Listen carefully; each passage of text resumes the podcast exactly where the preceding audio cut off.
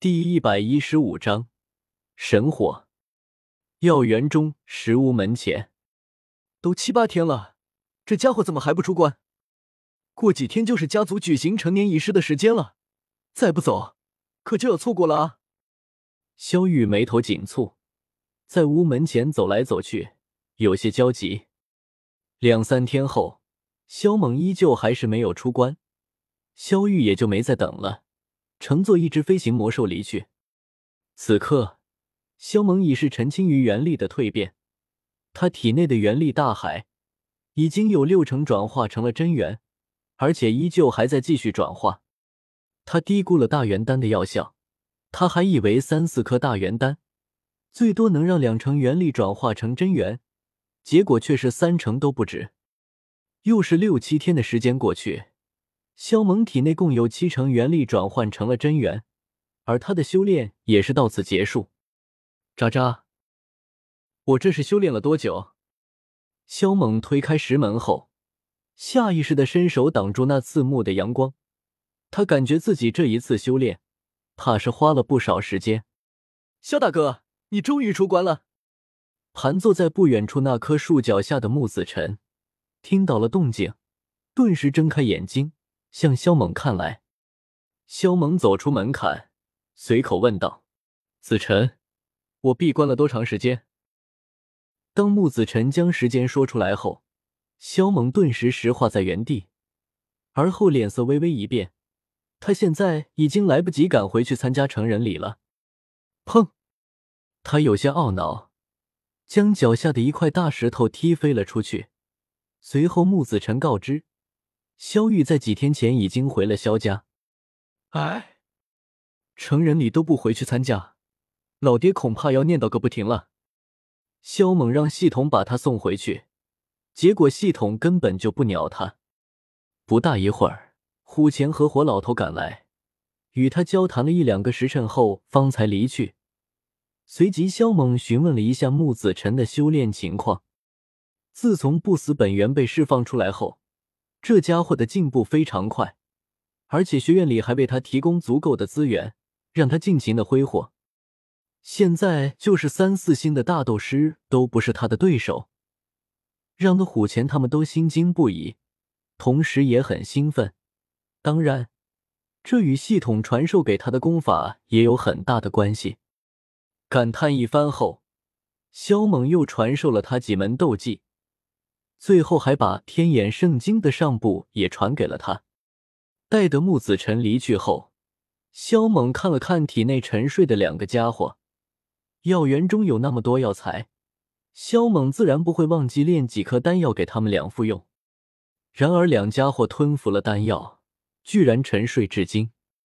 接下来，他坐在门前发了一会儿呆，夜深了，他才返回屋里去。没有睡意的他，便取出钓竿进行垂钓。他做任务获得的垂钓次数还有六次，加上每一个月都可以获得一次固定次数，所以他现在有七次垂钓次数没使用。将钓钩甩出去，萧猛便开始进入垂钓，魂力顺着钓线延伸，很快，一个火红，如同地狱的岩浆世界呈现在萧猛的脑海之中。这是什么鬼地方？看到这个无边无际、火光滔天的岩浆世界，萧猛竟然有种头皮发麻的感觉。钓钩深入岩浆世界，最终勾住了一团簸箕大小、正在悠悠绽放的紫色火焰。仔细一看，这紫色火焰分成九层，从外到里，颜色从淡紫一直过渡到深紫，焰心更是呈现出一种奇特的黝黑之色。这种颜色跟地狱的颜色一般。萧猛出神片刻，便将钓钩收了回来。紫色火焰变得只有两个人头这般大小，但颜色却越发的更浓了。火焰一入手，萧猛的脑海中便出现了关于这团火焰的相关信息：世间神火之一的九天玄火。萧猛瞳孔顿时放大了许多。心头既有震动，也有惊喜。相传九天玄火诞生于地狱深渊的第十八层，而九天玄火诞生之际，其余十七层炼狱深渊之中的天火皆是剧烈颤抖，他们体内的一部分能量都被九天玄火抽取，成为供他成长的养料。所以，这是一种极为霸道的神火。而想要获得九天玄火，必须进入幽冥之地，勇闯十八层地狱，而且非至强者不可染指，否则有死无生，最终的结果将会是神魂俱灭。当然，对于萧猛来说，再怎么厉害的神火，都不足以与他体内的太初元火相提并论。这话来自于系统，但他却深有体会。紧接着，他便感受到了太初元火传递出来的意念，他想要吞噬九天玄火。特么的，你这家伙倒还挺挑剔的！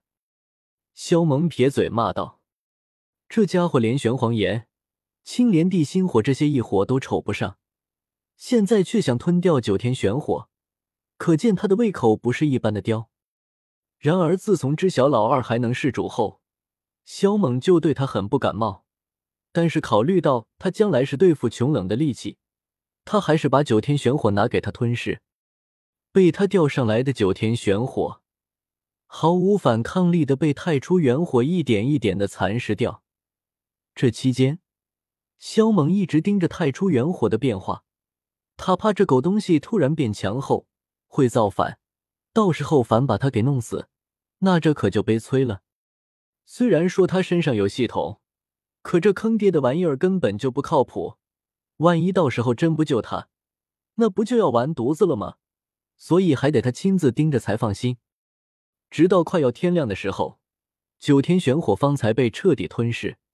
而太初元火也变强了不少，至少不会比青莲地心火弱。然而对此，萧猛很无语，脸上冒起了许多黑线。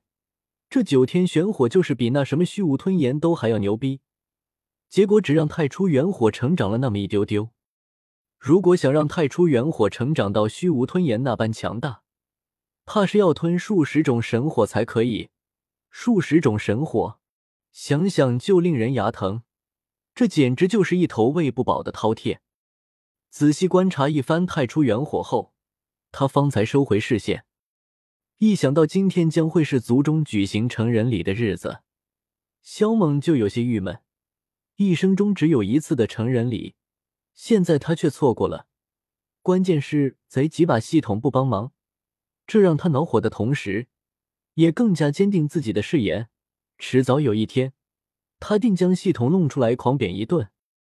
意淫一下后，他揉了揉额头，然后拿起钓竿继续垂钓，就当是打发时间好了。随着钓线看去，他看到了很多人，大多数人都穿着一样的服装，但这既不像是一个宗门，也不像是个学院，这里如同是一方独立的世界一样。既有佳木葱茏、云雾飘渺、古树参天、巍峨大山拔地而起、弥漫着莽荒气息的山脉，也有金碧辉煌的建筑区，殿宇成片，宫阙如林，全都高大无比，气势恢宏。一座座殿宇沉沉浮浮，流淌着岁月般的气息。很快，萧猛从一些人的谈话中得知了这是什么地方——古族。萧薰儿的老家，萧猛顿时为之愣了片刻，旋即他的嘴角掀起了一抹邪恶的笑容。然而，当他看向钓钩时，身子顷刻间变得僵硬起来。